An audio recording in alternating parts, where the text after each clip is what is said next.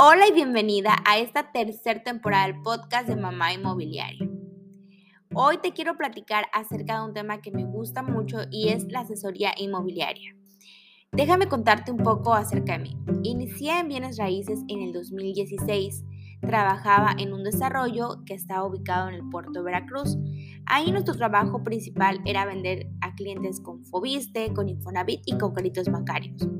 Después de esto, por razones personales, me mudé al estado de Yucatán y empecé a vender terrenos en preventa. En el 2017, cuando apenas estaba el boom de los terrenos de inversión.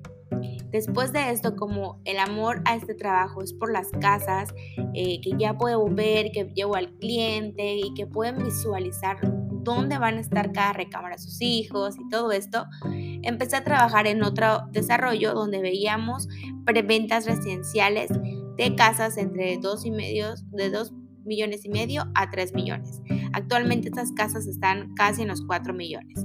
Ahí nuestra mayoría de créditos eran bancarios y muchos que se vendían de contado.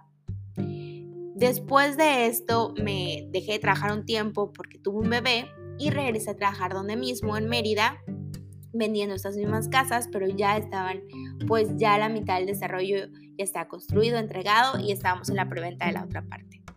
Durante este tiempo eh, me he cambiado de diferentes ciudades y tengo experiencia inmobiliaria en Quintana Roo, en Yucatán, en Veracruz y un poco en Campeche. Y te quiero contar acerca de la certificación inmobiliaria.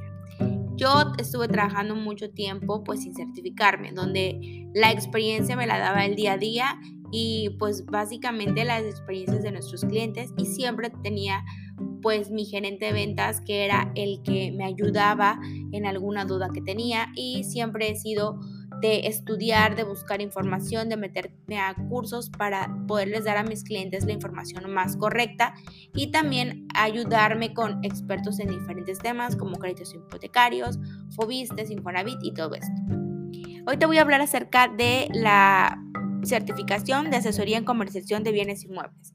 Y es que yo me certifiqué el año pasado, en diciembre, y realmente me ayudó muchísimo a darme una idea más clara de todo el proceso, porque vender no solamente es mostrar el inmueble, vender no solamente es subirlo a redes sociales y llevar al cliente y decirle, pues aquí está una recámara, aquí está, aquí está el baño, aquí está la cocina, no, vender no es eso.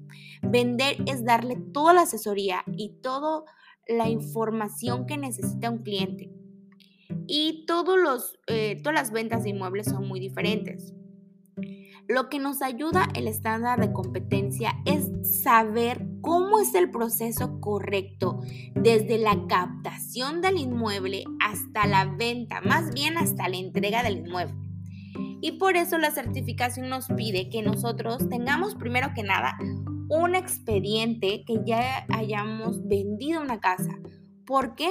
Porque la certificación es decirte que tú eres competente para realizar un trabajo. Esta certificación eh, se hace conocer que es el Consejo Nacional de Normalización y Certificación de Competencias Laborales y que es una institución del Estado mexicano sectorizada a la Secretaría de Educación Pública que coordina y promueve el Sistema Nacional de Competencias para que México cuente con empresarios, trabajadores y docentes pues capacitados. Bueno, regresando a la certificación, la certificación está compuesta por elementos y por desempeños. Te voy a contar un poco acerca de los elementos.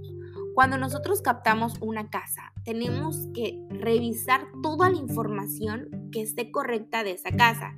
No voy a hablar de ese tema en este podcast, lo vamos a hacer en otro episodio, pero te voy a leer cuáles son los elementos que tú necesitas saber. Uno es captar bienes inmuebles para compra, venta y renta. ¿Cómo vamos a captar?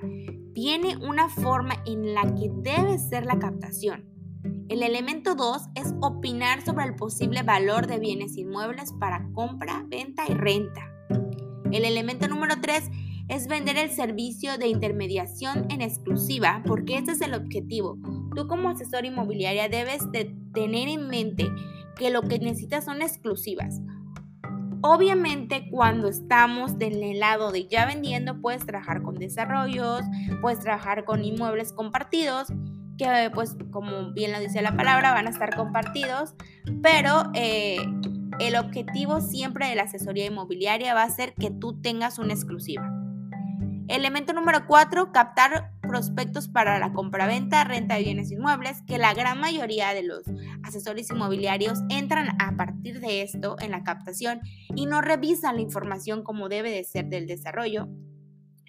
El elemento número 5, iniciar el proceso de compraventa o renta del inmueble. Y el elemento número 6 es cerrar operaciones de compraventa o renta de bienes inmuebles.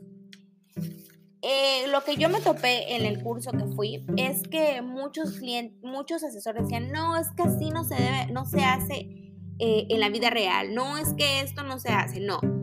Probablemente tú tengas tu proceso, tú tengas cómo vas a hacer desde la captación hacia, hasta la entrega de la vivienda o hasta la venta, hasta que estés en la notaría pero el estándar lo que nos dice es cómo debe de ser.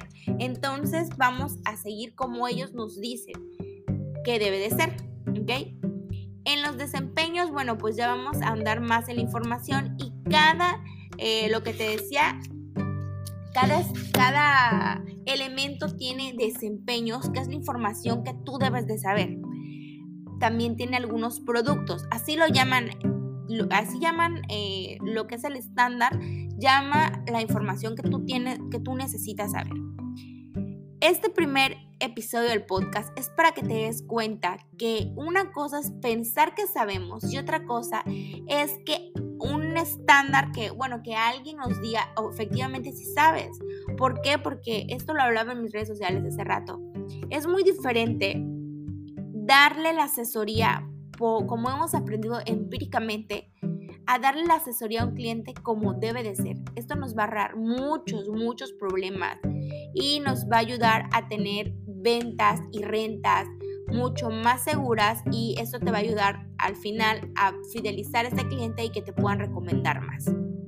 Voy a dar por terminado este primer episodio y vamos a tener más episodios donde hablemos acerca de cada elemento, cada desempeño, y todos los productos que necesitas para certificarte. Esta es la información que tú necesitas para certificarte. También te voy a contar dónde te puedes certificar. Si no sabes nada de asesoría inmobiliaria, si nunca has vendido un inmueble, pero quieres empezar, también te voy a decir dónde puedes hacer un curso completo y pues bueno, la información que necesitas para empezar como asesor inmobiliario. En mi experiencia, el trabajo de asesora inmobiliaria es muy bonito porque te permite, si eres mamá igual que yo, poder eh, organizar tus tiempos y dedicarte a ese trabajo que es muy buen remunerado. Pero siempre les voy a decir, tienes que tener experiencia, tanto empírica como tienes que tener experiencia de una escuela, de alguien, de un mentor, de un coach que sepa más que tú y que tú le vas a aprender. Nunca debemos de dejar de buscar información en podcasts, en videos, en cursos, de, saber más para darle la mejor información a nuestros clientes.